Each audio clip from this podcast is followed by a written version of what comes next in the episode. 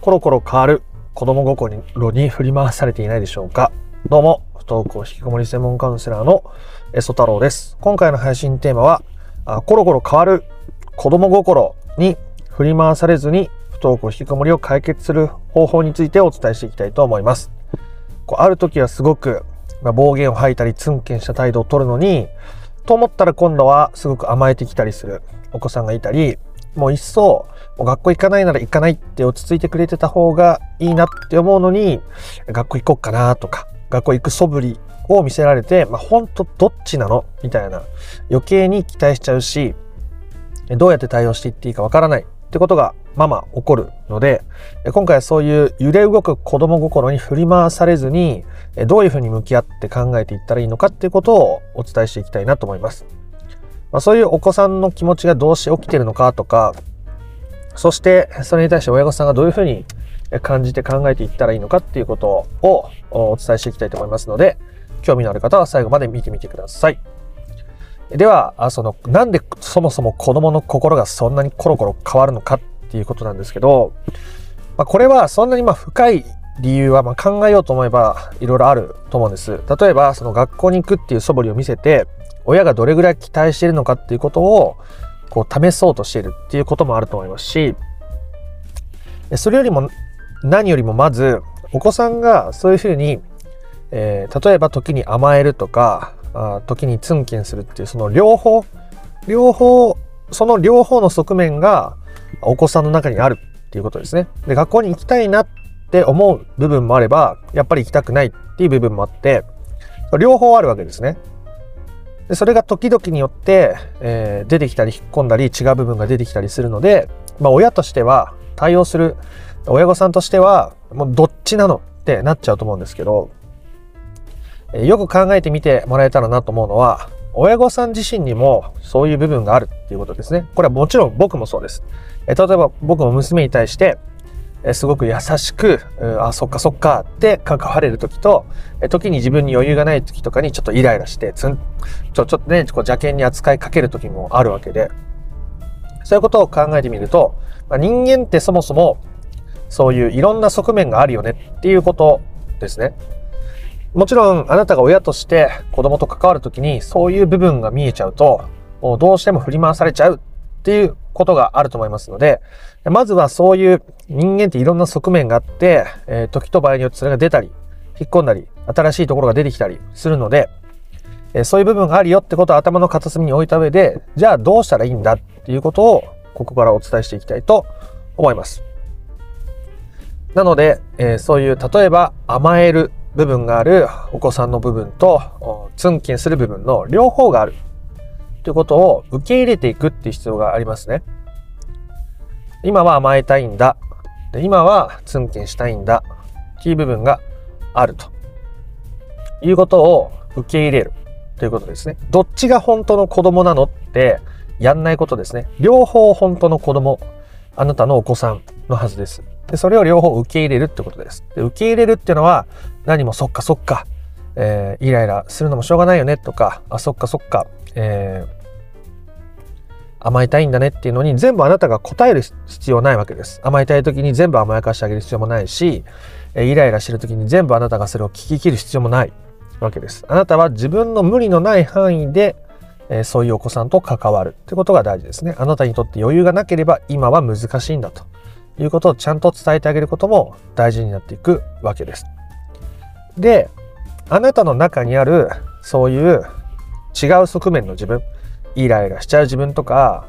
あニコニコできてる自分とか、機嫌がいい時の自分もあれば、機嫌が悪い時のあなたもいるじゃないですか。で、甘えたいなと思う時もあれば、もう頑張んなきゃ、頑張んなきゃ、頑張んなきゃってなってる時もあると思いますし、そういういろんな自分がいるってことに、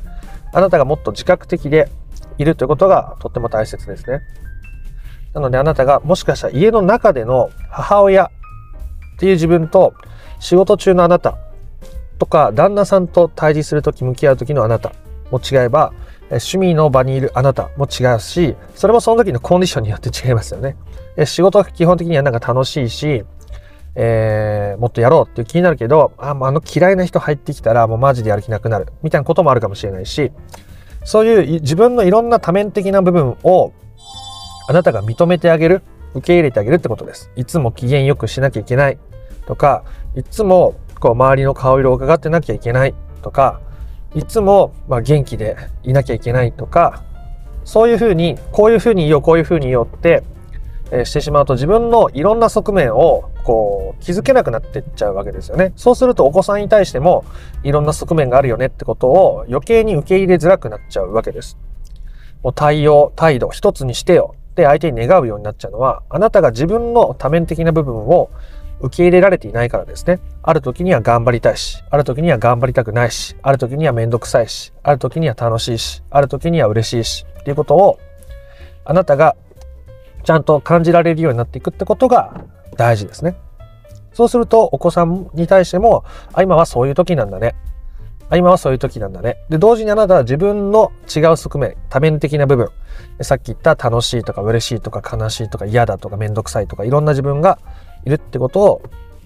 を受け入れられると、それにを尊重しながらお子さんのことも尊重できるわけですね。お子さんのことだけ尊重するんじゃなくて、あなたのことだけ尊重するんじゃなくて、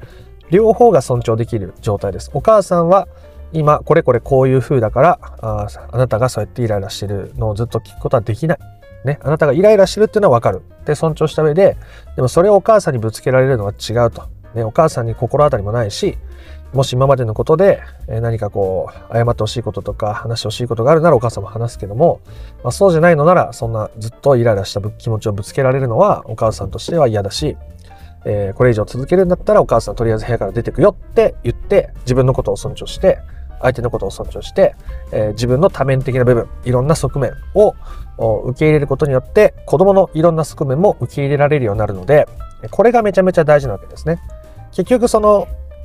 お子さんがあなたを試すために学校に行こうかなって言ってようがそうじゃなかろうが結局あなたがお子さんに振り回されずに関わる。自分の理解を自分に対する理解を深めた上で関わる。ってことの方が100倍大事なわけです。結局子供の心の中っていうのは分かんないですよね。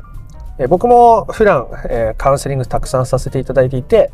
え多分クライアントさんの心の中こういう風なのかなとかあお子さんの状況を聞いてあきっとこういう風、理想と現実の間で自分が思うようにいかなくて苦しんでるんだななってことは分かりますけどでもそれが、えー、っとぴったし100%毎回当たるかって言ったらそういうわけじゃないじゃないですか。でだってそもそも人の心って移り変わるから。だからそれよりも自分がどういう状態でいるのかとか自分の軸をちゃんと持っておくってことの方が100倍大事で、まあ、その軸を持つっていうこともいろんな自分のね側面があるって分かってないと自分のことを否定したり無理に頑張らせたりとか無理に落ち込ませたりとかしちゃって余計にうまくいかなくなっちゃうのでそういういろんな自分の側面を受け入れていくってことです。だからあなたは時にめんどくさいって言ってもいいし、不安だって不安になってもいいし、もう私なんて最低って自分のことを責めてもいいし、えー、本当に自分の機嫌いいのって気持ちいいなっていう気分に浸ってもいいわけです。いろんな自分がいていいんですね。常にこういう自分じゃなきゃいけないって思うと苦しくなるし、人間はそういうふうにできていないので、えー、そういう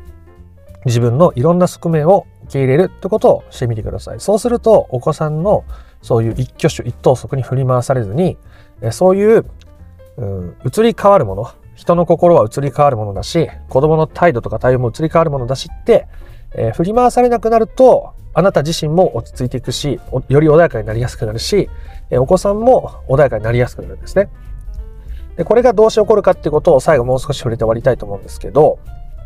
あなたが、お子さんが例えばね、えー、学校に行こうかなってことをこう、親に対する、う、試す行為としてやってきたとするじゃないですか。仮にですよ。学校行こうかな。で、子供としては学校に行こうかなって気持ちもあるけど、親がどれぐらい自分に対して学校に行くことを期待してるのかってことを試す行為としてそれをしたとしますね。で、あなたが子供の状況に振り回されすぎている状態だと、え、学校行った方がいいよとか、えー、だったらもう学校行きなさいよとか、学校に促す方向、それをに期待する方向に気持ちが動いちゃう。すると、お子さんはあやっぱり親はすごく期待してるし頑張んなきゃいけないなとか学校行かなきゃって思うけど結局当日朝になるといけないみたいなことが発生すると。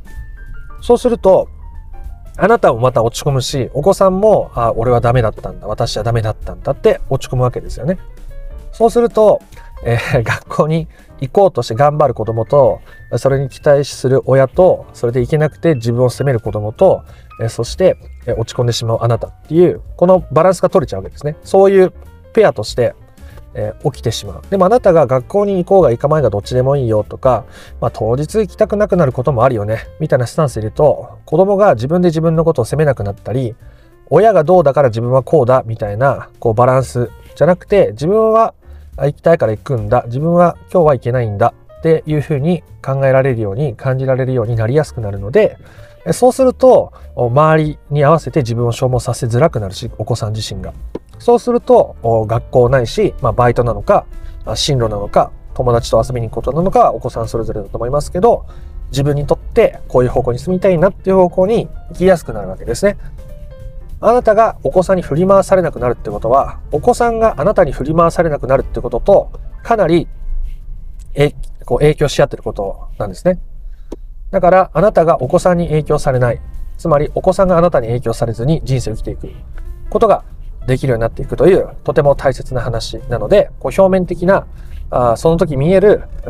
お子さんの行動そのものに、えー、考えすぎずにですね、あなたは自分の状態、自分のことを受け入れながら、お子さんと必要な線を引いたり、でもあなたの味方だよっていう理解を示したり、受け入れるってことを自分に対してして、その上でお子さんに対してするっていうこと、この順番で取り組んでいけると、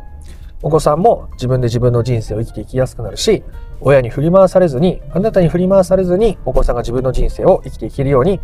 なる。あなたにできる最大限のことになっていきますので、よければ参考にしてみてください。ということで今回は、まあ、コロコロ変わる子供心に振り回されないように、どうしてそういうことが起きるのか、そしてどういう心持ちであなたがいたらいいのか、どういうふうに取り組んでいいのか、ということをお伝えしました。まあ、かったなと思った方、面白かったなと思った方は、いいねやコメントをしてみてください。そして不登校引きこもりの解決法について順序立てて知りたいよという方はですね、説明欄の URL から公式 LINE に登録してみてください。そちらから不登校引きこもり解決のための三種の神器という動画セミナーを無料でプレゼントしておりますので、えー、よかったら登録してみてください。で、えー、チャンネル登録もよかったらしてみてください。この動画を撮っている昨日の夜に YouTube のチャンネル登録者数が1000名を突破しました。ありがとうございます。ということで、また別の配信でもお会いしましょう。あなたの不登校引きこもりの問題が本質的な解決にたどり着くことを心から願っております。ありがとうございました。ソ太郎でした。